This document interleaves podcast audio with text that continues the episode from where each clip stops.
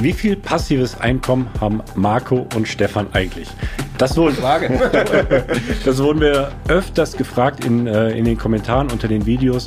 Vor allem auch dahingehend, macht doch mal ein Portfolio-Update. Wie sieht es denn aktuell im Bestand aus?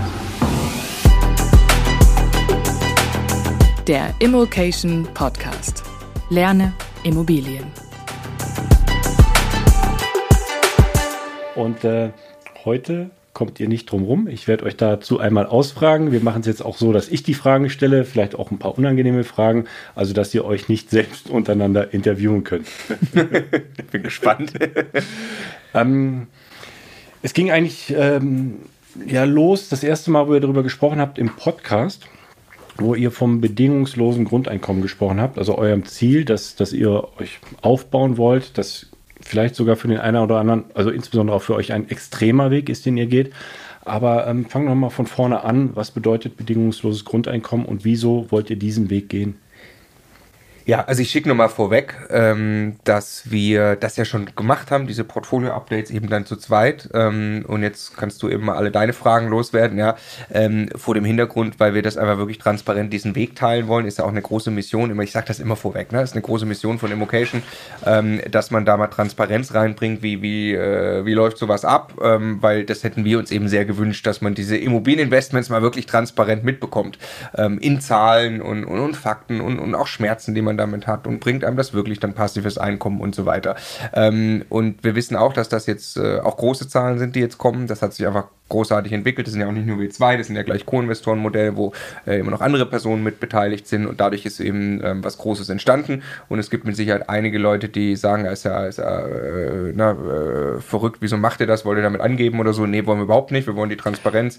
Über Geld redet man in Deutschland irgendwie gar nicht und das halte ich für massiv gefährlich. Ich glaube, man muss eben genau darüber reden, weil deswegen äh, wissen auch die, die meisten Leute leider zu wenig darüber. Und es wird sicherlich auch Leute geben, kriegen wir auch immer mal wieder die Nachrichten, ne? Äh, ähm, ihr seid so kleine Fische, ihr wisst gar nicht, was ich alles Cooles mache.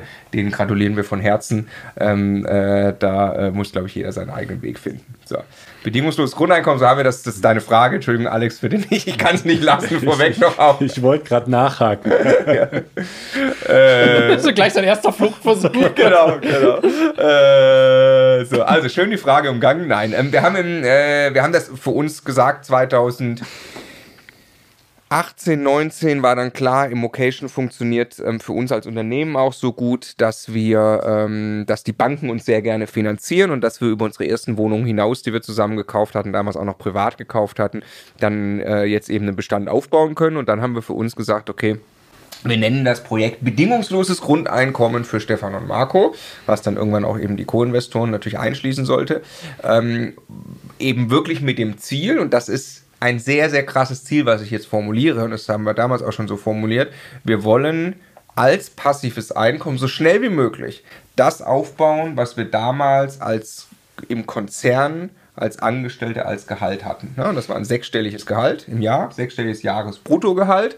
Und das wollen wir quasi wieder sinngemäß brutto passives Einkommen aus Immobilien pro Person haben, so schnell wie es geht. Also ich sag mal 120.000 ja, 150 glaube ich, äh, so, genau. Mhm. Das und das soll aus den Immobilien kommen, aus den Erträgen oder aus der Rentabilität der Immobilien. Ja, und zwar als Cashflow und äh, das als, als ehrlicher, nachhaltiger Cashflow. Ja? Also das heißt, nach natürlich der Rate an die Bank und Kosten für die Verwaltung und so weiter.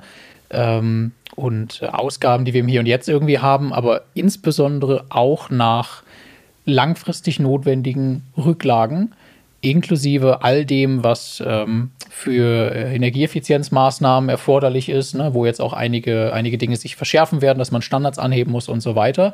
Weil es bringt uns ja überhaupt nichts, wenn wir uns bei so einer Nummer irgendwie selber in die Tasche lügen, dass wir jetzt so und so viel Cashflow haben und das Geld verleben wir und in zehn Jahren merken wir, wir haben nicht das Geld zur Seite gelegt, was wir für die Immobilien brauchen. So, also deshalb machen wir da tatsächlich eine sehr, sehr ehrliche Kalkulation für uns und legen dieses Geld auch wirklich konsequent zur Seite in den Gesellschaften. Ja. Und das, was da überbleibt, das soll halt ausreichen und soll eben der Gehaltsersatz sein. Ja.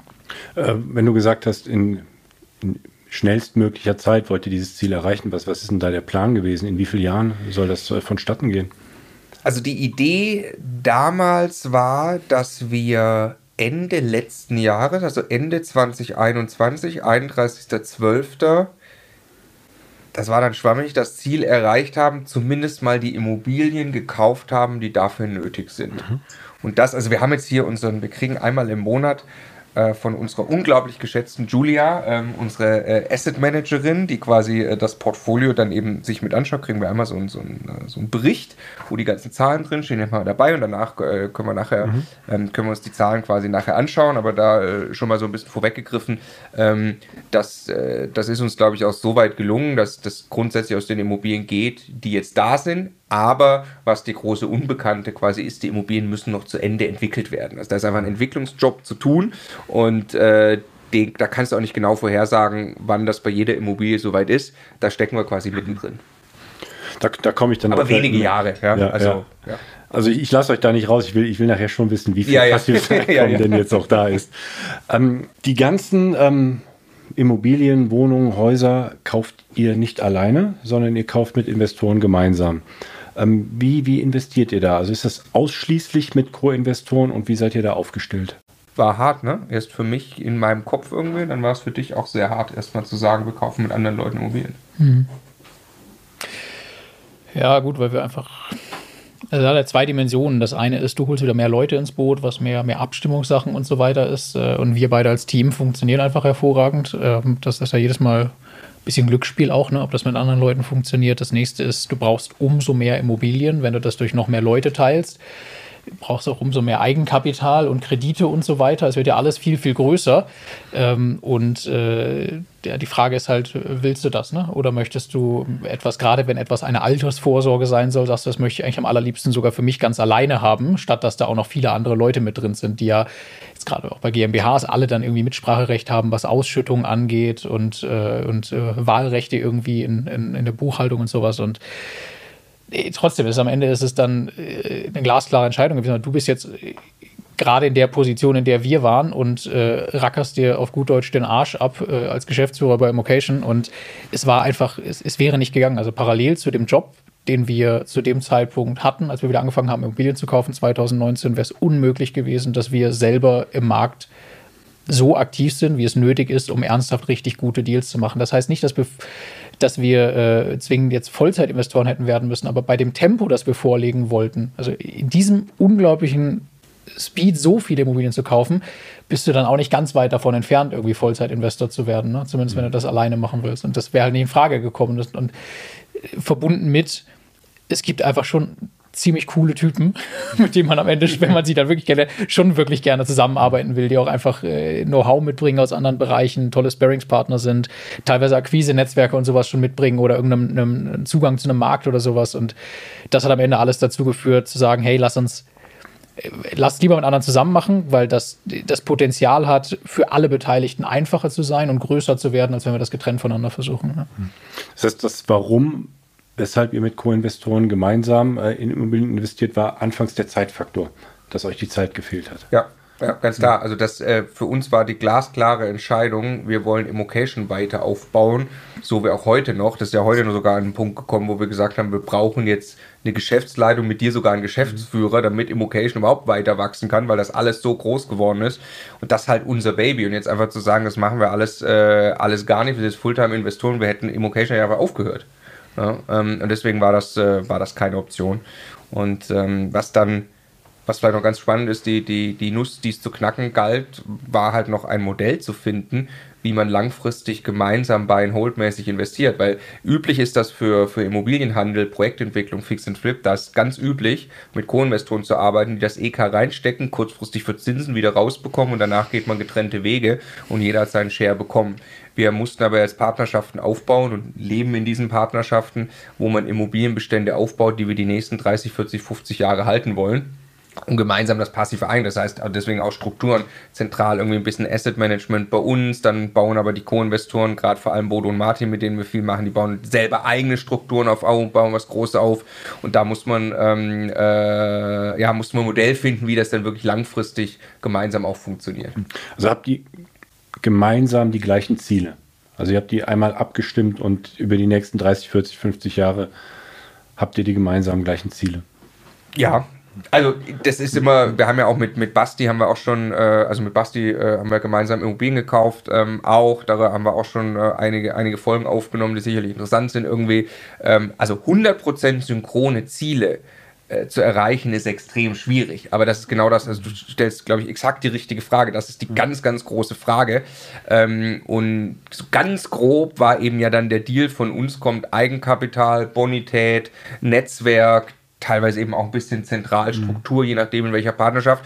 Und der Co-Investor, die Co-Investoren auf der anderen Seite quasi bringen ein die Immobilienakquise, bringen die Immobilien und äh, machen die Immobilienentwicklung. Die Verwaltung und das langfristige Asset Management, so, das soll natürlich dann automatisiert werden, aber die sollen das quasi, quasi die Arbeit reinstecken. Ne? Und das musst du immer wieder auf den Prüfstand stellen, wo zum Beispiel mit Basti dann eben rauskam, nach einer gewissen Anzahl Einheiten, ich glaube 40 Wohnungen haben wir gemeinsam, ähm, äh, kam dann auch raus, äh, so, okay, also der Basti möchte jetzt nicht, ich meine, der ist an einem Punkt, wo der äh, finanziell frei ist und so weiter, der muss das auch nicht, ne? äh, sagt, äh, ja, ja, ich will jetzt nicht hier Vollgas äh, 80 Stunden die Woche in diesen Bestand stecken, damit er dann auf 200 Wohnungen hochgeht oder so. Ne? Ähm, und deswegen, also synchrone Ziele, da, da, muss man sehr genau hinschauen und das immer wieder auch abgleichen. Vor allem, wenn die Ziele so langfristig sind. Also ich meine, da geht es dann ja um, was, was passiert mit den, ähm, ja, mit den Gesellschaften, wenn, wenn ihr, weiß nicht, möglicherweise im alten, Altenheim dann seid oder, oder irgendwann gebrechlich werdet. Ähm, wir reden von 30, 40, 50 Jahren, wie, wie dann auch die Gesellschaft weitergegeben wird. Also das habt ihr alles schon geregelt oder ist das, ist das noch offen? Also ich glaube, du brauchst, also ich glaube, es wäre Bullshit, ne, wenn wir jetzt behaupten, dass wir uns einig mhm. sind, was die nächsten 50 Jahre mit diesen Immobilien passiert. Wir haben die erstmal gekauft, um die langfristig zu halten und haben eine ganz wichtige Sache erstmal getan, um wirklich synchrone Ziele zu haben. Also du hast ja, du kannst ja auf verschiedenste Art und Weisen zusammenarbeiten. Das, das ganz simpel ist ja zum Beispiel einer ist der Tippgeber und äh, gibt Immobilien und der andere kauft sie dann und so. Und dann äh, kannst du jemanden einfach bezahlen dafür, dass er einen Job für dich erledigt. Also du kannst ihm irgendwie äh, Geld abgeben, du kannst ihn an irgendeiner Wertsteigerung äh, profitieren lassen oder sowas. Aber du kommst dann immer an den Punkt, dass es dann wenn man es im Detail durchdenkt und jeder sich am Ende doch wieder ein bisschen selbst optimiert, wie Menschen das nun mal tun, wenn es um viel Zeit und Geld geht und so weiter, äh, dass dann doch wieder jeder ein bisschen einen anderen Fluchtweg möglicherweise nimmt. Und das Einzige, was das so wirklich löst, und so haben wir es am Ende gemacht, ist wirklich ein gemeinsame GmbHs schaffen, in denen die Immobilien gekauft werden und wo dann alles von Wertsteigerungen über irgendwelche Steueroptimierung und was auch immer immer allen zugutekommen oder eben nicht. Jeder hat eine Holding darüber, dass die Steuerstruktur nach außen hin gleich ist, dass eine Ausschüttung immer für jeden steuerlich gleich behandelt wird. Und äh, also es gibt ganz, ganz viele Dimensionen, um das erstmal. Das hilft total ob wir jetzt in 30 Jahren bei irgendeiner Gesellschaft mal darüber nachdenken, dass wir die Immobilien aus dieser Gesellschaft auf irgendeine Art und Weise raus überführen in separatere Strukturen, gibt es ja tausend Varianten, wie man sowas gestalten kann. Ne? Und das, das, ich glaube, das, äh, das ergibt sich dann. Ne? Muss auch klar definiert sein, wenn zum Beispiel jemand verkaufen will, ist ein klassischer Fall. Irgendeiner von den Leuten zum Beispiel, das sind jetzt in dem Fall äh, zufällig quasi alles Männer, ne? trifft eine neue Frau, die will er beeindrucken, die steht leider auf Yachten und kommt auf die Idee, er muss jetzt ganz schnell alles Mögliche liquidieren, weil er Geld auf dem Konto braucht. Habe ich tatsächlich einen Fall, der oftmals äh, äh, Businesspartnerschaften auseinanderbringt, ne? wenn eine neue Frau ins Spiel kommt oder so. Das kannst du ja alles nicht vorhersagen. Kann natürlich passieren, dass das irgendwann mal einer machen will äh, aus diesem ganzen Kreis und äh, das musst du vorher definiert haben. Dann äh, kannst du aber eben ähm, äh, was, wie, welche Exit-Option ist.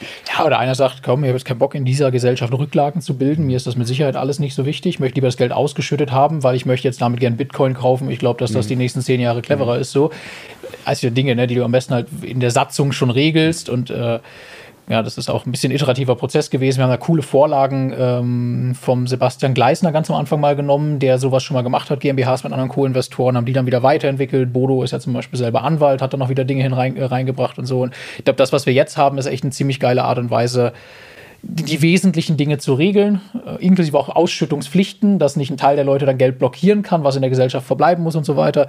Dass es dann schon gut funktioniert, würde ich mal sagen. Ja. Es muss dann aber, also ja, ganz hypothetisch, wenn einer raus will, wenn einer verkaufen will, muss dann ja irgendwann zwingend auch Bestand verkauft werden, um denjenigen dann äh, rauskaufen zu können. Ne? Kann er aber, glaube ich, nicht so einfach, ne? Nee, kann er nicht so einfach. Also ich müsste jetzt die Satzung, die Satzung lesen. Also er ist ja erstmal Miteigentümer an dieser Gesellschaft. Das ist er mit allen Vor- und Nachteilen, also Rechten und Pflichten ist er das so lange, wie diese, Eigentum, diese Anteile in seinem Eigentum sind und äh, er kann die nicht einfach beliebig an irgendwelche Leute verkaufen. Mhm. Ne? Also da gibt es Zustimmungserfordernisse, dann gibt es Vorkaufsrechte für uns. Also ich glaube, ein Szenario ist, ich glaube, äh, wenn man es im Detail jetzt geht, dann äh, müssten wir quasi entscheiden, ob wir unser Vorkaufsrecht geltend machen wollen. Und es kann natürlich sein, dass wir dann Immobilien verkaufen müssten, um, um die Anteile von ihm zurückzukaufen. Muss man ja gucken. So, ne? Also wenn man glaubt, dass sowas passiert, dann sollte man es wahrscheinlich eher nicht machen. Ne? Wenn man da glaubt, man ist sich da kurz- bis mittelfristig schon nicht einig. Ne? Ja. Deshalb, da müssen die Lebensentwürfe auch, das muss halt alles zusammenpassen irgendwie. Ne? Das sind alles Leute, die mal mehr oder weniger in ähnlichen Lebenssituationen sind wie wir. Und dadurch funktioniert das, glaube ich, ganz gut. Ja. Wie viele Partnerschaften habt ihr denn aktuell? Vier. Vier. Also das, äh, ja, ist halt wie, wie, so vier Portfolien. Wir haben äh, den äh, Basti in NRW. Hast du schon gesagt, mit, mit 40 Einheiten? Ja, genau. Mhm. Wir haben äh, den Tobi mit zwei Mehrfamilienhäusern, einmal in Magdeburg, einmal in Fürstenwalde. Das ist also äh, bei Berlin. Ja? Äh, der ist aus Berlin. Wir haben dann Bodo und Martin. Da haben wir mit Abstand das meiste. Ich müsste jetzt reingucken. 130? 130 Wohneinheiten, mhm. ja ähm, haben wir mit Bodo und Martin, weil bei denen auch die Situation ist, die haben quasi wirklich äh, zumindest mal anderthalb, zwei Jahre lang fast nichts anderes gemacht, als diesen Bestand aufzubauen. Einfach Vollgas. Ähm, und dann haben wir quasi die, die jüngste Partnerschaft noch in Bayern mit dem Sebastian, ähm, wo wir einzelne Wohnungen, jetzt 25 Wohnungen sind ne? ähm, mhm. Genau, mit ein bisschen einer langfristigeren Strategie, weil Bayern die Renditen einfach schlechter sind. Und das sind mit allen vier Partnerschaften die gleichen Modelle oder habt ihr ja, da unterschiedliche Modelle? Modelle. Mhm. Du hast gesagt, hier um, um Berlin rum, dann NRW und Bayern. Ähm, was, was sind das für Objekte und welche Lagen schaut ihr euch da genau an? Das fast partnerschaftsweise mhm. durchgehen. Ne? Das ist mit, mit dem Basti, sind das Eigentumswohnungen in C-Lagen in NRW, würde ich sagen. Ne? Also, also auch Häuser? Ah, sorry, auch Häuser, ja. genau, aber so, also B- bis C-Lagen, da streiten sich immer die Geister, aber immer Essener Norden zum Beispiel, ähm, relativ viel, ähm, Wuppertal sagen manche, das ist B, weiß nicht, vom Gefühl her, C, C ja, aber äh, wie auch immer.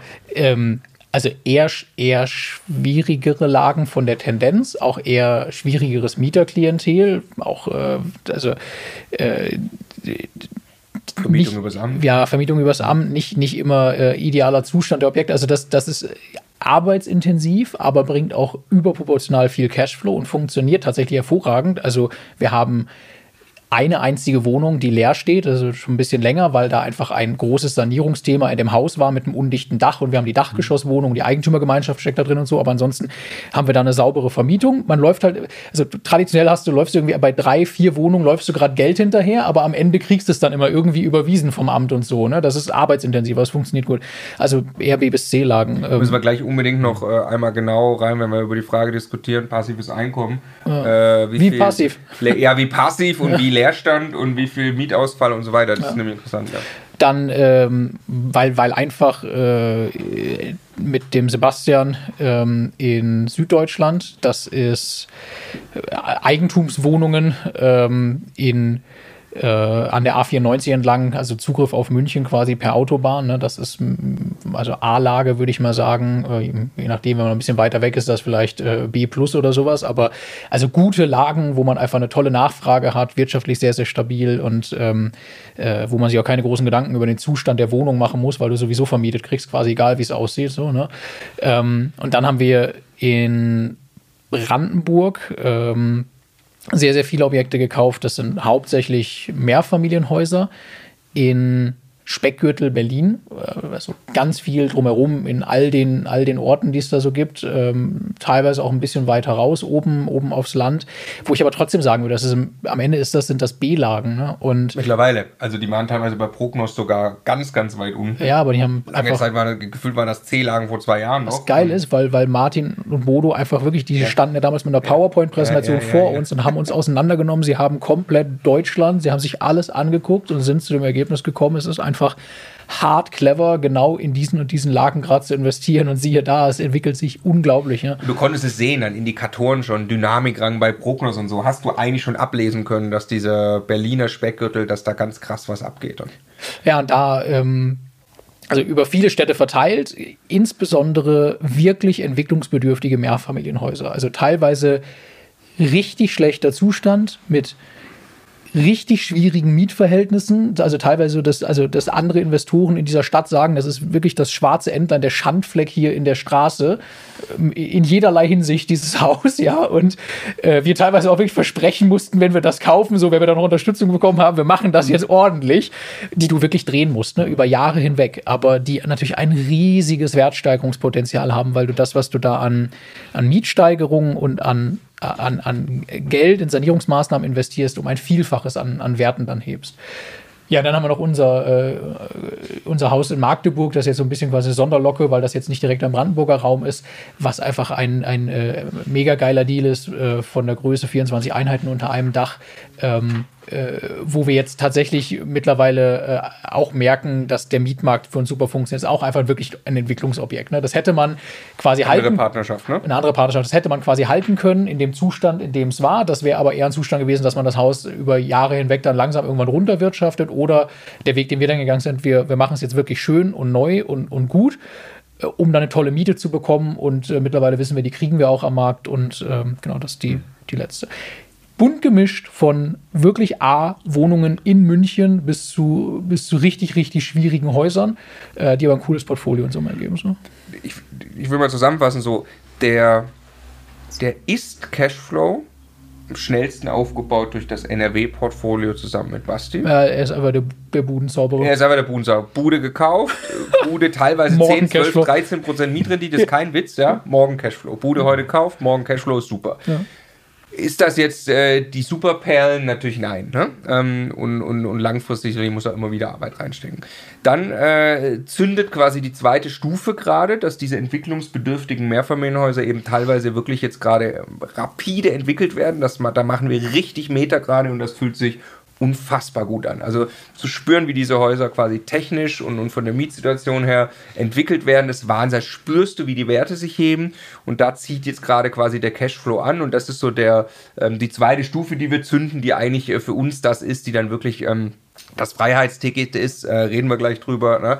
Ähm, und dann gibt es quasi, wenn du so willst, die dritte Stufe, das sind die Immobilien in Bayern noch, äh, im Moment die 25 Wohnungen, wo du einfach weißt, die sind halt extrem langfristig werterhalten. Darüber freuen wir uns dann wahrscheinlich ganz besonders in 20. Bastian würde das anders sagen, er sagt, ihr werdet schon merken, hier alleine Mietsteigerungspotenzial. In acht Jahren sind das die geilsten Immobilien, die ihr habt. Wir werden sehen. Wie, wie ist denn die Wahl auf die Standorte gefallen? Du meintest eben, Bodo, für Bodo und Martin war dann klar, nachdem sie sich Deutschland angeschaut haben, es ist, äh, es ist Brandenburg oder es ist rund um Berlin. Wie, wie, Über die Menschen. Also über die, über die Co-Investoren. Ne? Also das war ganz, also mit Basti investierst du im Ruhrpott, ne, da ist er vernetzt, da kennt er sich aus, da bringt er die Immobilien quasi, ne, und da ähm, ist sowieso, Ruhrpott bietet alle Lagen von A bis D, ne, äh, und da kannst du dir quasi das, das angucken, welche Strategie du folgen willst, da war ganz klar Cashflow. Basti hatte ja schon eine Strategie für sich und äh, die haben wir quasi weiter gemeinsam angewendet. Der hat aber einen Marktzugang, der hat uns einfach zugeballert mit Immobilien. Der hat jeden Tag uns irgendwelche Dinger geschickt, die man kaufen konnte. Ja, also Und Bodo und Martin, äh, da war eben klar, da ist die Bereitschaft zum, zum, zum wirklich intensiven Entwickeln da. Und dann war auch klar, äh, wir haben ja nicht, es, über allem steht hier Cashflow. Wir bauen einen Bestand auf, um am Ende daraus wirklich Cashflow zu ziehen. Das ist, ist einfach unser Ziel. Das ist einfach das, was, was wir sehr, sehr charmant finden. Passives Einkommen aus Immobilien in Form von Cashflow. Und da, es gibt nichts, was äh, Bodo, Martin, Stefan und mich mehr eint als dieses Ziel. Die haben Cappies auf, auf denen Cashflow steht, ja. Äh, und die haben gesagt, da gehen wir Vollgas rein. Und dann ist Berlin raus, weil Berlin ist einfach zu schlechte Renditen. Ähm, und dann musst du dich quasi in dem Speckgürtel musst du gucken. Das, und da haben sie verschiedene Standorte analysiert. Äh, und dann eben war klar, also äh, 10.000 Einwohner sollten es schon sein, bis, bis 50 oder 100.000 Einwohner diese Städte. Ähm, und wenn du dir dir dann eben genauer angeschaut hast, war klar, die haben eine tolle Entwicklung vor sich und dann äh, ist mit denen, also die sind halt auch in Berlin, ne? Also wenn wir jetzt gesagt hätten, äh, da ist es die Speckgürtel-München-Strategie, dann hätten wir das mit denen nicht umsetzen können. Und der Sebastian hat dann Bayern ins Spiel gebracht, wo wir abgewunken haben und gesagt, nee, also hier ist mit dreieinhalb, vier Prozent äh, Mietrendite, das kommt nicht in die Tüte. Ähm, und dann habe ich gesagt, ja, aber hm, denk mal so ein bisschen mittel, wenn da noch Mieten steigen und du hast halt überhaupt keine Arbeit und schöner Wertehalt und äh, genau, und deswegen haben wir das dann auch gemacht. Komme ich gleich noch zu, wie passiv das wirklich ist und ja. ob da wirklich keine Arbeit mit da ist. Äh, aber ähm, die, die Akquise selbst, wie, wie funktioniert die denn? Also du hast gerade hier skizziert beim Basti, der schickt euch dann äh, irgendwelche Deals oder ähm, was, er, was er da gerade in der Vorbereitung hat. Ähm, ist das bei den Partnerschaften dann genauso, dass, dass alle regelmäßig mit, ich, ich nenne es mal Dealflow ankommen und euch äh, Immobilien vorstellen? Ja, also ich glaube, der Basti in NRW und der Sebastian in Bayern ist eigentlich ganz unterschiedliche Typen, aber sehr ähnlich. Die bringen einfach erstmal ein Netzwerk mit. Die haben einfach ein Netzwerk zu Maklern, die denen ständig Sachen schicken, wo die Makler schon wissen, wenn ich dem was schicke und der schickt einen Daumen hoch zurück, sitze ich zwei Wochen später beim Notar. Und deshalb haben die sehr funktionierendes Netzwerk. Also es ist wirklich Wahnsinn, wie denen einfach proaktiv Immobilien geschickt werden, die ein bisschen unter Markt, teilweise sehr unter Marktwert sind, wo sie quasi das Vorkaufsrecht, wenn du so willst, genießen, mhm. weil sie einfach dieses Netzwerk und diese enge Verbindung zum Makler haben, teilweise befreundet sind ähm, und dadurch einfach einen, einen guten Deal, äh, guten Deal hinbekommen. Und äh, von diesem Netzwerk, was die auch schon viele Jahre, bevor wir uns überhaupt zusammengetan haben, äh, aufgebaut haben, äh, profitieren wir von diesem Netzwerk. Ne? Und klar, die profitieren natürlich dann auch davon, dass mit uns noch die Bonität äh, irgendwie steigt und man da was Größeres gemeinsam aufbauen kann. Ähm, Genau, und, und äh, Tobi ist sowieso auch permanent in der Akquise. Der hat ein Unternehmen, wo er äh, Leuten hilft, Immobilien zu finden, so eine äh, Service-Dienstleistung. Der hat es also auch, äh, äh der macht es eh täglich. Und ähm, wenn da was quasi dabei war, was in unsere Investitionsstrategie, die gemeinsam gepasst hat, und da waren eben diese zwei Häuser dann auch dabei. Und Bodo Martin alles. Also die haben es einfach unternehmerisch. Ne? Der äh, Martin ist schon jahrelang Makler. Bodo ist äh, Anwalt war, war für Mietrecht schon, und so. Auch schon bei, bei großen Immobilienunternehmen, Transaktionsbusiness mhm. und so. Ne? Also genau, und die haben also quasi schon, schon den Background eigentlich und dann aber wirklich auf der grünen Wiese angefangen, whatever it takes, wir bauen die Akquise auf. Und das ist, die haben es also wirklich von Grund auf erarbeitet. Die haben jetzt auch dieses Netzwerk mittlerweile natürlich, weil die das jetzt seit einiger Zeit tun.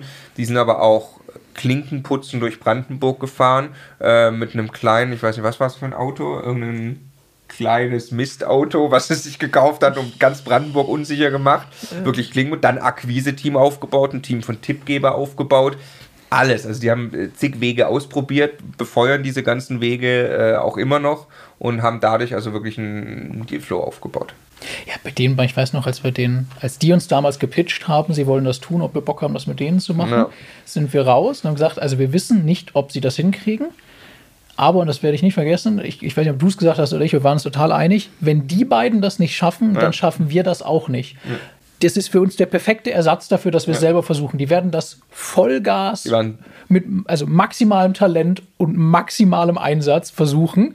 Und das klappt dann oder das klappt dann nicht, aber besser kann man es wahrscheinlich nicht tun. Genau. Und genau das ist rausgekommen und es hat äh, am Ende super funktioniert dann. Ne? Weil das, genau, einmal in der Geschwindigkeit wollten wir Immobilien kaufen, das ist ja hier, also wir haben, wie gesagt, 130 Einheiten mit denen jetzt, äh, das sind 19 Objekte, ich glaube 15 Mehrfamilienhäuser davon, im Prinzip im Zeitraum von anderthalb Jahren dann oder so, wo das dann wirklich quasi äh, hochgegangen ist. Ähm, das, äh, also da muss man auch ein bisschen, bisschen verrückt sein, das sind die beiden auch. Ja, weil das auch nicht Häuser, die fertig sind. Das ist ein, ja.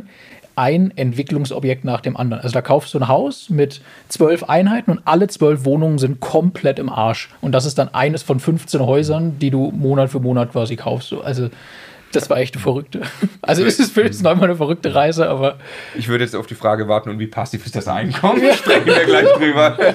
ähm, ja. ja, aber wie, wie aktiv oder passiv ist euer Beitrag bei der Akquise? Ist, beschränkt er sich dann am Ende darauf Daumen hoch oder Daumen runter oder seid ja. ihr auch noch dabei, ja. in, in, den Markt reinzugehen und da. Ja, also Daumen hoch, Daumen runter ist es Sparring gewesen, würde ich mal sagen, ne? aber auch je nach Objektgröße haben wir uns da schon tiefer dann, aber immer nur Sparring. Also wir haben immer ganz, ganz toll das vorbereitet bekommen und hatten dann die, die super komfortable Situation, im Prinzip in einer Videokonferenz blöde Fragen zu stellen und nachzubohren und zu diskutieren. Aber also die, na, die Arbeit an sich haben wirklich die Co-Investoren. Wir, wir sind dann aber auch, also Stefan und ich kennen das aus unserer eigenen Zusammenarbeit und machen das auch hier genauso. Wir sind dann auch konsequent in dem Trennen von Verantwortlichkeiten und Rollen, weil das geht auch nicht anders. Wenn jeder alles macht in, in Partnerschaften, funktioniert es nicht. Du machst dich nur kaputt, du machst nur mehr Arbeit. Es bringt am Ende gar nichts, dass du überhaupt eine Partnerschaft hast. Du musst konsequent trennen.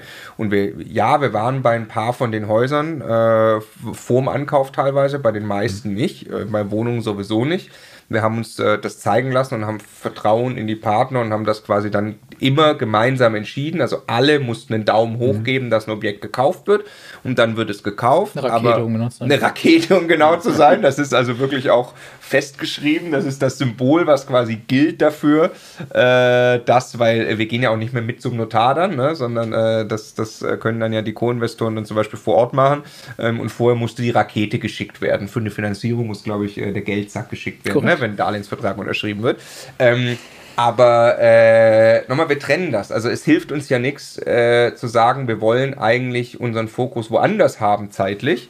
Äh, und da machen wir dann doch wieder jede Immobilienprüfung mit. Äh, das würde, glaube ich, auch irgendwann würden die Co-Investoren auch denken, was soll das? Und ähm, nee, das haben wir klar getrennt.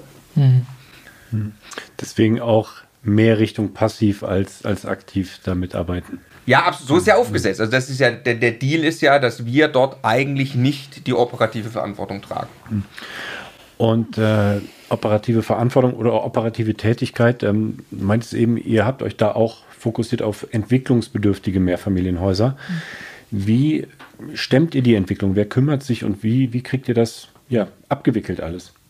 Also die Frage stellt sich vor allem für, für Bodo und Martin Partnerschaft, weil dort gibt es eben, äh, ja, ich weiß nicht, 15 Häuser ungefähr, die, äh, wo wirklich jeden Tag was zu tun ist, ne? wo man einen Plan von Anfang an hat. Das hängt ja dann viel davon ab, wann ziehen welche Mieter aus, äh, wann ist welche Wohnung leer, wann muss wo saniert werden, welche technischen Entwicklungen sind zu welchem Zeitpunkt durchzuführen. Dafür braucht es quasi Pläne. Ähm, und in dem Fall ist es so, dass Bodo und Martin sich so ein bisschen aufgeteilt haben. Martin eher Akquise, Bodo dann eher die Entwicklung. Und äh, Bodo ist quasi, wenn du so willst, der Gesamtprojektleiter für diese Häuser plus eigene Projekte, die sie haben. Ähm, und dann gibt es äh, ja immer wieder Unterstützung in der Vermietung, teilweise von äh, virtuellen Assistenten, von äh, einer Bürokraft, die sich angestellt haben, mittlerweile auch angestellte Handwerker, Sanierungstrupps, die selber eigenständige Unternehmen sind, äh, die hinzugezogen werden dann für die Entwicklung. Aber im Kern würde ich sagen, ist das also Martin gerade in der Vermietung unterstützt dann auch sehr viel, ähm, aber es ist, und wie gesagt, die haben eigene Projekte auch noch, äh, aber das ist hauptsächlich Bodo, der in, dort die Entwicklung macht. Ne?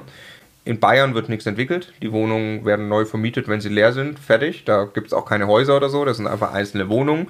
Ähm, mit Tobi sind es nur zwei Projekte, Fürstenwalde, da wird auch nichts groß entwickelt, das funktioniert so wie es ist, das war einfach super gut eingekauft. Und äh, dann das Riesenprojekt Magdeburg äh, mit 24 Wohneinheiten und da sind wir, also da ist auch der Tobi federführend, ist dort regelmäßig und äh, treibt auch die Sanierung voran. Ähm, äh, jetzt sind wir gerade schon in der Vermietung ähm, und da sind wir aber sehr nah mit dran, da sind wir also einmal die Woche machen wir da eine Videokonferenz, gucken da genauer mit rein. Genau. Ja, und in, in NRW, äh, da ist es, äh, wie gesagt, hauptsächlich der Vermietungsjob und den, den macht da der Basti. Wenn, Und wenn die ich Julia. Und die Julia, die da sehr viel mit involviert ist, ja. Wenn, wenn ich jetzt das. Portfolio so zusammenrechne, also du meinst mit Bodo und Martin 100, 130 Einheiten, dann in, in Bayern mit dem Sebastian äh, 25 Wohnungen, äh, dann äh, zwei, Mehrfamilienhau nee, zwei Mehrfamilienhäuser und eins noch in Fürstenwalde, ne? Genau. Ähm, das eine hat klar. 24 Einheiten, hast du, hast du gerade gesagt. Dann kommt ihr auf nahezu 200, 237. 237. Also 237 Wohneinheiten, die im Schnitt dreieinhalb Personen gehören oder so, ne? Ja, ja. Zusammen. Das ist dann ja auch schon ein, äh, ein ordentlicher Schuldenberg an, an Darlehen, der dagegen steht. Ja, ja. Ähm, wie, wie seht ihr da die, die Zinsentwicklung? Macht, macht euch das Sorgen, dass ähm, diesem Schuldenberg, sage ich mal, möglicherweise in der Anschlussfinanzierung äh, höhere Zinsen gegenüberstehen könnten? Also dem, nicht nur, aber für mich innerlich immer auch dem weisen Ratschlag meines Vaters, ehemaliger Banker, folgt, der sich neulich sehr gefreut hat, dass ich ihm erklärt habe, wie oft ich ihn da zitiere, der das gar nicht wusste. Ja, der hat mir immer gesagt, Stefan, es ist ein historisch niedriges Zinsniveau wo auch immer ihr das könnt, sichert es euch so lange wie möglich. Scheiß drauf, ob das ein halbes Prozent mehr kostet, 20 statt 10 Jahre zu nehmen.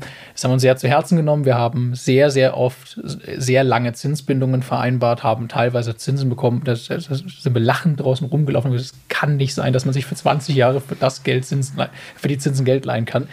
Ähm, also ich glaube, das krasseste war mal, unter 1,3 Prozent, glaube ich, für einen Riesenbetrag auf 20 Jahre fest. In der GmbH. In der GmbH also völlig verrückt. Na, Ende vom Lied, wir haben lange Zinsbindung vereinbart und äh, das Zinsänderungsrisiko ähm, oder die Zinsentwicklung ist ja immer nur in dem Zeitpunkt relevant, wo du eine Anschlussfinanzierung brauchst. Ähm, in dem Fall in 20 Jahren für dieses GmbH. Bei, bei dem Darlehen 20. Wir haben auch, äh, wir haben auch teilweise variabel finanzierte ähm, Darlehen wo wir strategisch gesagt haben, wir wollen jetzt erstmal den Bestand aufbauen mit, mit dem Sebastian in Bayern ähm, und ähm, haben das über mehrere Banken erstmal gemacht, weil das auch eine, eine, neue GmbH war, die noch keinen Track Record hatte, wo man dann jetzt äh, diese variablen Finanzierung irgendwann umschulden kann in äh, zu ein oder zwei Banken mit, mit der langfristigen Zinsbindung und so weiter. Ähm, long story short, am Ende ist ja die Frage, wie viel Restkreditvolumen hast du bei der Anschlussfinanzierung im Verhältnis zu nicht dem Immobilienwert. Das ist zwar immer etwas, was oft zitiert wird, das hilft dir aber dann ja auch nur sehr theoretisch. Und die Frage ist, wie hoch sind deine Mieteinnahmen in dem Moment?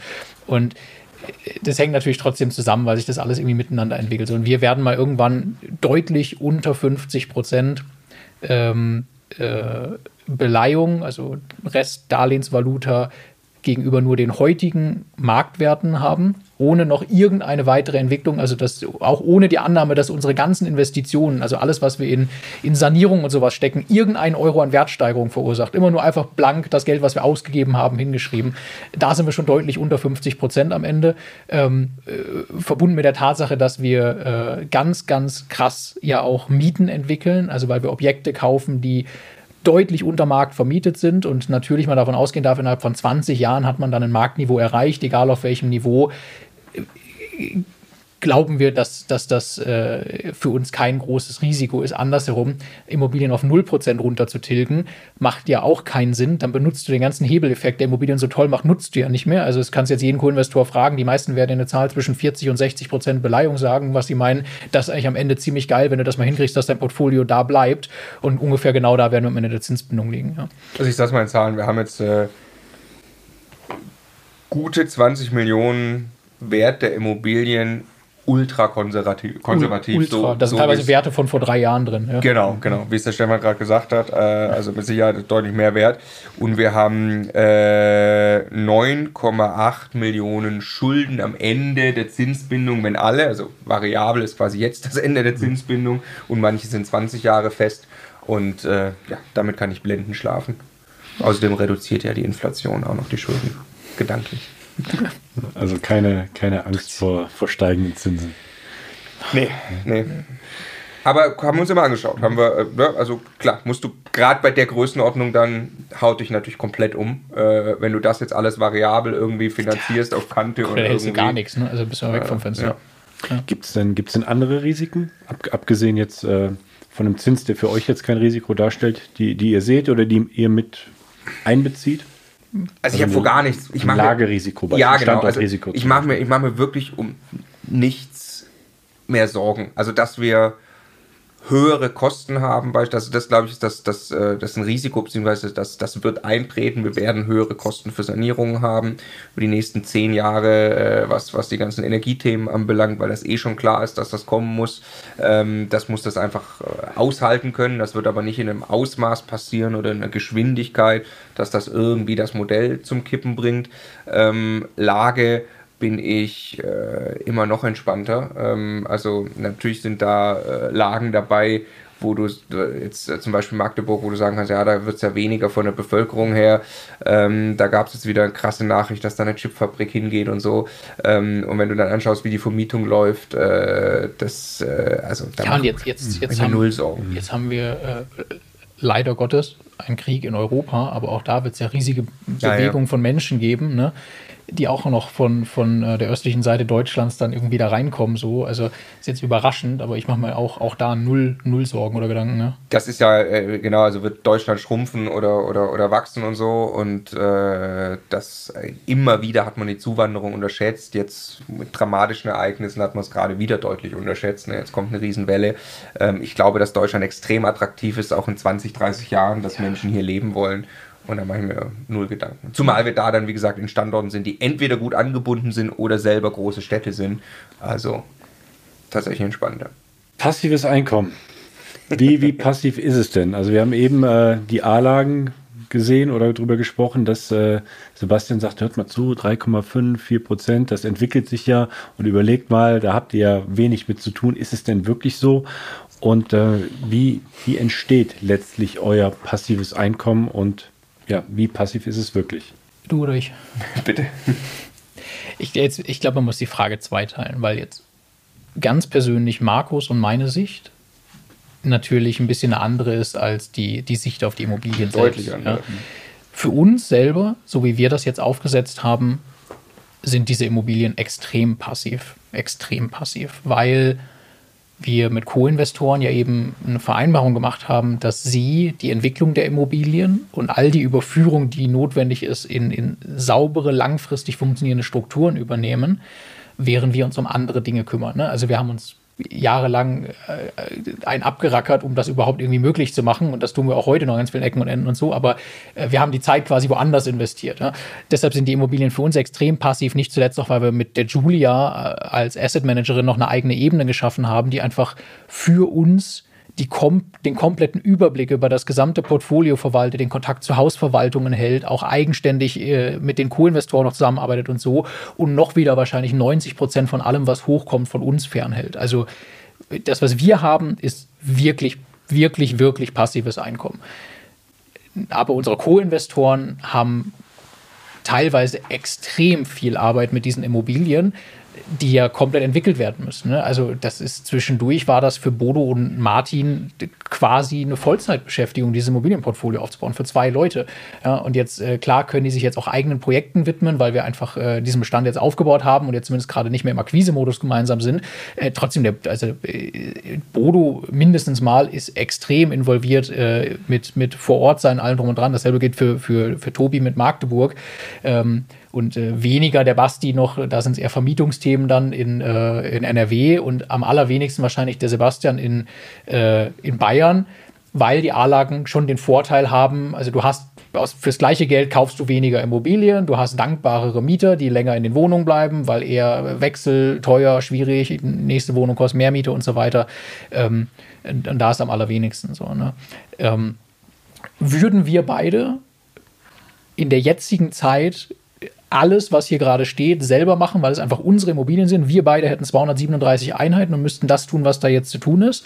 Das wäre nicht machbar, behaupte ich jetzt. Alles, was da gerade zu, zu, tun ist jetzt noch. Oder gerade eben. Ja, ich würde auch gerade eben, glaube ich, wäre es machbar, ne? weil äh, Bodo Martin auch noch ein bisschen andere Sachen, Projekte nebenher. Jetzt, jetzt mittlerweile jetzt, vielleicht. Zwischendurch ja. gab es Phasen, wo nicht, glaube ich. Ja. Aber dann wäre es keineswegs mehr passiv. Nein, nein, überhaupt nicht. nicht. Aber in deswegen, der Entwicklungs-, ja, sondern Zeitachse. Also, ja. Genau, ich wollte gerade nur die Zeitachse noch einmal sagen. Genau. Es gibt drei Phasen. Ja, Akquise, genau. je, von jedem Objekt. Akquise, Entwicklung und Steady State.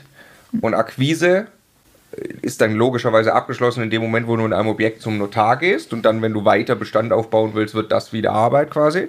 Ähm, die Entwicklung und die ist halt bei einem Haus wirklich abgeschlossen, das kann natürlich über viele Jahre gehen, aber meistens gibt es dann eine intensive Entwicklungsphase und da stecken wir gerade, gerade mit den Häusern in Brandenburg, stecken wir genau da drin. Aber da kann man schon sehen, dass es irgendwann abgetragen ist. Also ich glaube mal, ähm, äh, Bodo Martin sind quasi irgendwie, die, die haben jetzt noch einen Zeithorizont von anderthalb Jahren, wo da äh, wirklich noch nennenswert Aufwand reinfließt, so und dann wird das langsam immer weniger. Da kommen nur noch kleinere Entwicklungsjobs für den Bestand, den wir bis jetzt haben. Ne? Wenn wir dann nachbeleihen zum Beispiel und, dazu kaufen und so wieder daraus, äh, dann entsteht natürlich wieder neuer Entwicklungsaufwand, aber den, den es bis jetzt gibt. Und der Steady State, das ist ganz, ganz wichtig. Der muss zu 100% automatisiert werden über die Strukturen, über ein Asset Management und eine Verwaltung, die jeweils gut funktioniert auf jedem Objekt. Ähm, da hast du natürlich immer mal wieder Stress, dass so mal eine Verwaltung nicht funktioniert, ausgetauscht werden muss oder so. Ähm, aber da muss man auch konsequent dran arbeiten. Also wenn man immer wieder glaubt, man muss selber der Retter sein, der all die Einzelthemen löst, äh, weil man glaubt, man kann es jetzt besser wie die Verwaltung, was ja auch gut sein kann, dass das tatsächlich so ist, muss man sich aber daran ferner sagen, nein, mein Job ist es daran zu arbeiten, diese Struktur zu schaffen und das ist eben auch noch Teil der, der Entwicklungsarbeit.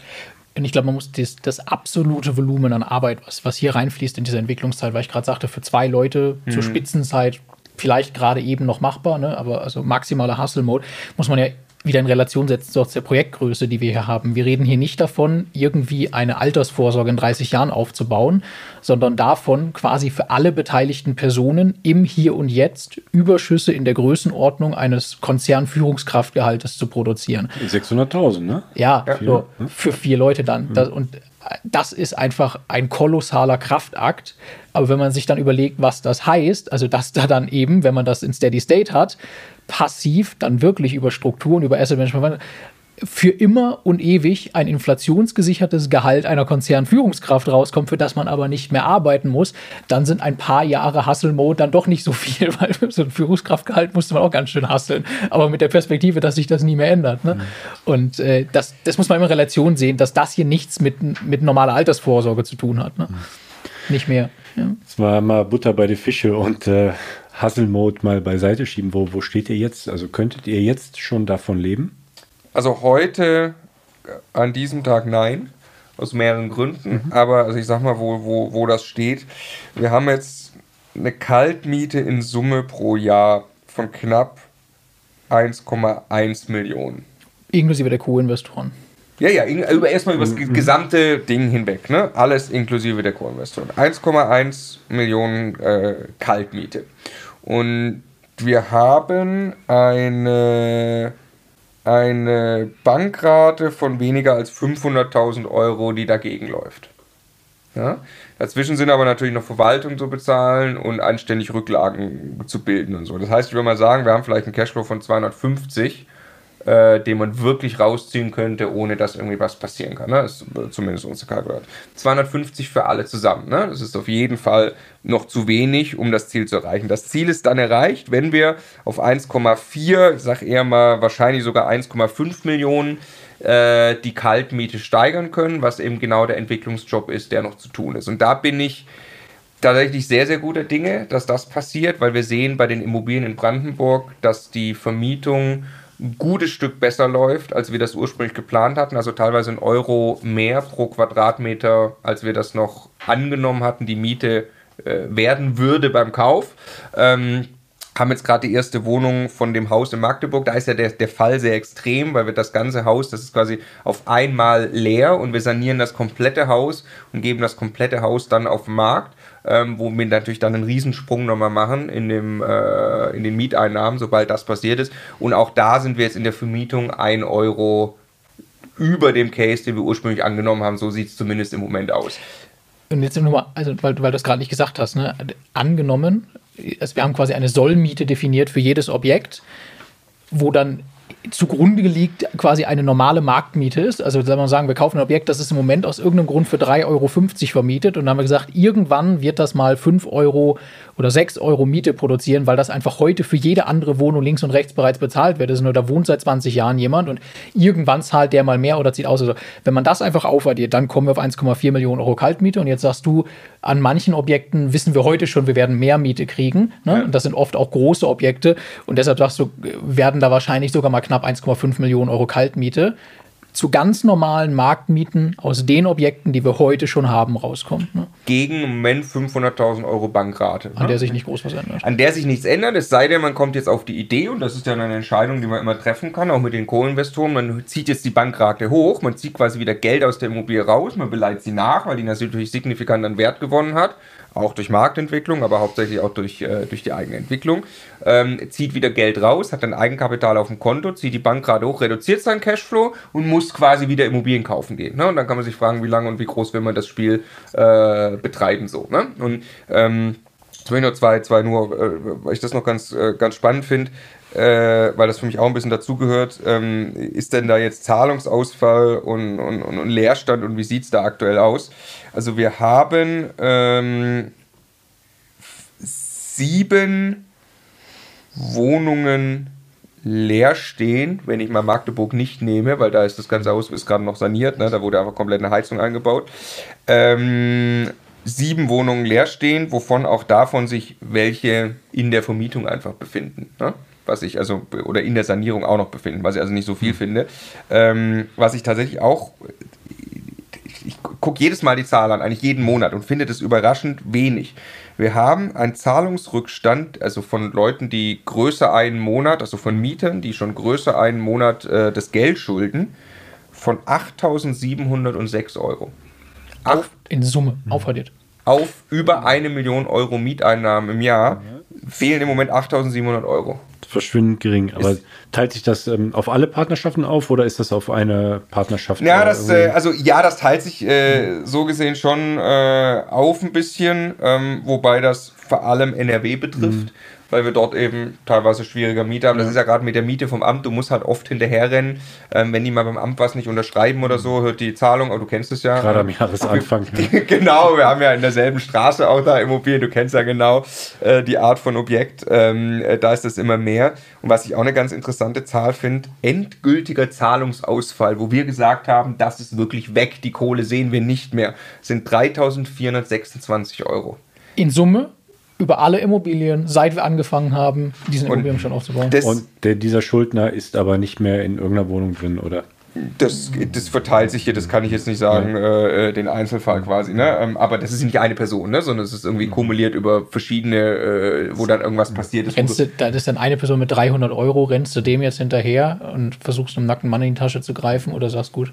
Aber, aber äh, nochmal, das ist auch wieder wegen passiv. Also wenn du das passiv haben willst, musst du dann einen Modus aufsetzen und irgendwie das organisieren, dass dem Geld hinterhergegangen wird. Und das geht natürlich auch aus dem, auf den, aus dem laufenden Cashflow dann irgendwie weg. Und deshalb war auch gerade nochmal, die Differenz ist ja relativ groß. Wenn ich sage, wir haben über eine Million Euro Mieteinnahmen, wir haben unter 500.000 Euro Bankrate. Äh, ich sage aber trotzdem, also guten Gewissens würde ich da jetzt maximal 250.000 im Jahr rausnehmen, wenn man es rausnehmen würde. Jetzt kommt noch ein zweiter, den kannst du vielleicht erklären, den Effekt. Jetzt sind die GmbHs ja noch nicht. Aber das musst du jetzt noch mal eben erklären, weil die Zahl habe ich ja selber nicht verstanden. Du hast wie viel, wie viel Mieter hast du jetzt gerade genommen? 1,1 Millionen Miete, unter 500.000 Euro. Ach, jetzt im, im Ist. Ich dachte, genau, ich, habe ja, ja, ich glaube, wir schulden immer noch die Soll-Cashflow-Zahl, aber das. Äh Ach so, ja gut, die ergibt sich ja. Also, wenn ich jetzt sage, ich kann heute 250.000 rausnehmen, und ich mache, ich kann quasi nochmal, ich rechne mit nochmal 400.000 Euro weiterer Mietsteigerung, dann mache ich 250 plus 400.000. 56. Also genau, ich glaube, dass das in, in, in, in relativ absehbarer Zeit, ja, über einen Zeitraum von anderthalb Jahren, sind da 650.000 Euro Cashflow. Minus eine Asset Managerin. Genau. Ergibt 150.000 Euro pro Person. Genau. Genau. Mission, ergibt, Mission äh, accomplished. Ja, genau. Also so, genau. So und, äh, äh, äh so, und jetzt ist, also das wäre dann tatsächlich ziemlich genau das Ziel, glaube ich, erreicht, weil, äh, also Stefan hat es gerade durch vier geteilt. Ne? Das sind eigentlich 3,5. 3, irgendwas. Ne? Also das da, damit fühlen wir uns nicht. Aber jetzt, man kann es ja noch nicht ganz rausnehmen. Äh, erklär nochmal den Effekt äh, mit einer neu gegründeten GmbH. Also, du musst es ja dann auch ausschütten. Es geht ja bei uns in die Holding. Also es ist ja jetzt in der operativen Umsetzung, wenn wir dann wirklich von diesem Geld leben wollen, hat das nochmal ein bis zwei Jahre Verzug. Ja, weil das, also, das muss ja, also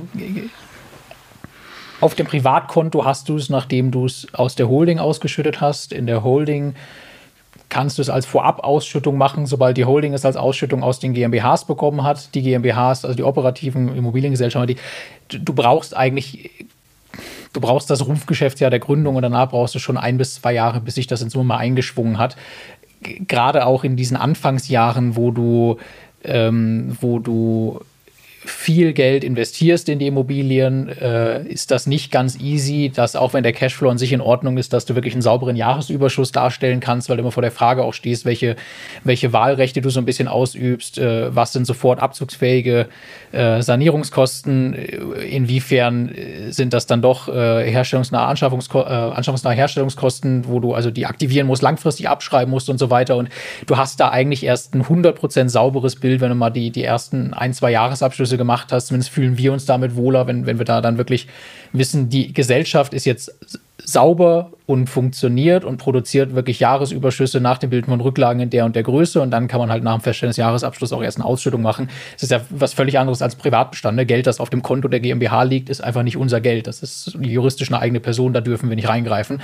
Ähm, und deshalb jetzt gerade, ich glaube, wir haben uns noch überhaupt nicht aus irgendeiner der Immobiliengesellschaften jetzt Geld ausgeschüttet, sondern die laufen jetzt alle an. Das ist auch mit den Banken ne, hundertprozentig transparent. Die kriegen von uns regelmäßig ein Business-Update, wo wir genau erklären, wo steht gerade welche Gesellschaft, welche Entwicklung wird jetzt da in Zukunft passieren, ab wann wird da welcher Jahresüberschuss stehen und so weiter. Was die auch verstehen, ist ja totaler Standard. Ne? Und ähm, ich würde mal sagen, Ende 2022, also in der Anfang 2023, wenn der Jahresabschluss 2022 steht, wo wir immer sehr früh dran sind, irgendwann erstes Quartal 23 werden wir den machen, dann werden wir das erste Mal wirklich Geld ausschütten, ne? substanziell. Ne? Genau. Und deshalb, also jetzt gerade, wo wir sitzen, nein. Also das, äh, das tägliche Geld, was wir zum Leben haben, ist, weil wir bei Immocation ein Gehalt bekommen solange wir uns hier einig sind, hoffen wir, dass das noch äh, ein bisschen weitergehen darf. Hängt davon ab, und, wie ihr jetzt das Video äh, findet. Ja, genau.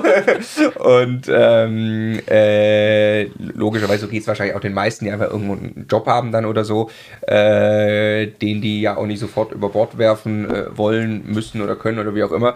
Ähm, aber das Gefühl jetzt, diese Immobilien sind da quasi bei jeder dieser Immobilien den Entwicklungsproofpoint zu haben, dass wir die sanieren können und dass wir die dann zu einer Miete vermieten können, die wir in dem Case annehmen und der am Ende dann dazu führt, dass wir die Zahlen erreichen, der löst wirklich jetzt das Gefühl aus, dass wir sagen können, okay, das Projekt ist so auf dem Weg, wir wissen, wir sind für immer abgesichert und wenn ich also an meine Tochter denke, die kommt natürlich aus dem Grinsen nicht mehr raus, äh, wenn die irgendwann mal dieses zweieinhalb, dieses Portfolio-Update-Interview sieht, äh, dann kann die sich ausrechnen, was das für sie bedeutet. Ja.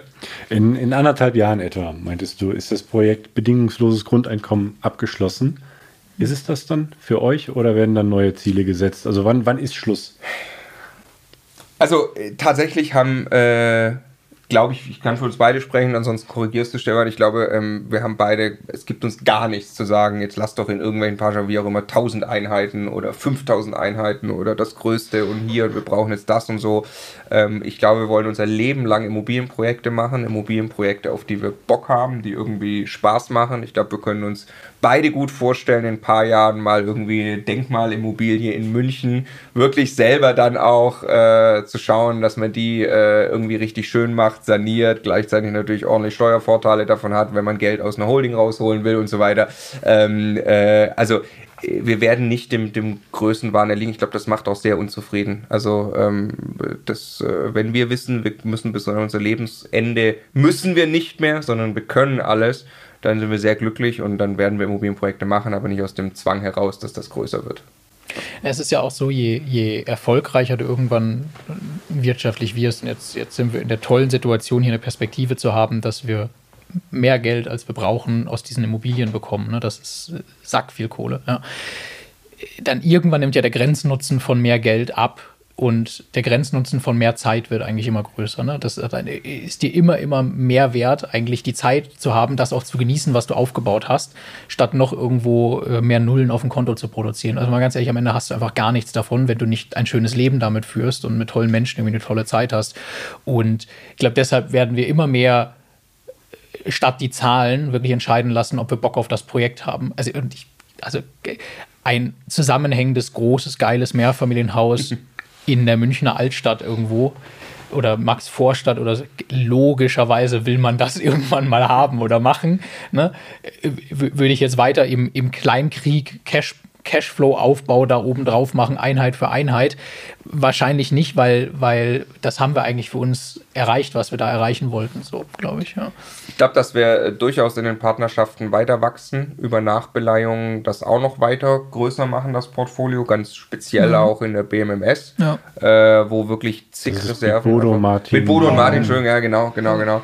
Ähm, nee, und ansonsten, wir haben ja auch noch Immocation, das ist ja eine Firma, wie gesagt, die äh, uns aktuellen Gehalt bezahlt, der es auch sehr, sehr gut geht, die an sich auch mittlerweile, glaube ich, wirklich ein Asset ist, äh, was ja auch irgendwie unser Vermögenswert ist. Und ähm, äh, genau, deshalb äh, höher, schneller, weiter ist tatsächlich nicht unser Ansatz dann. Ich bekomme es ja hautnah mit und äh, werde das auch begleiten. Danke. Ja, Sehr gerne. Vielen Dank.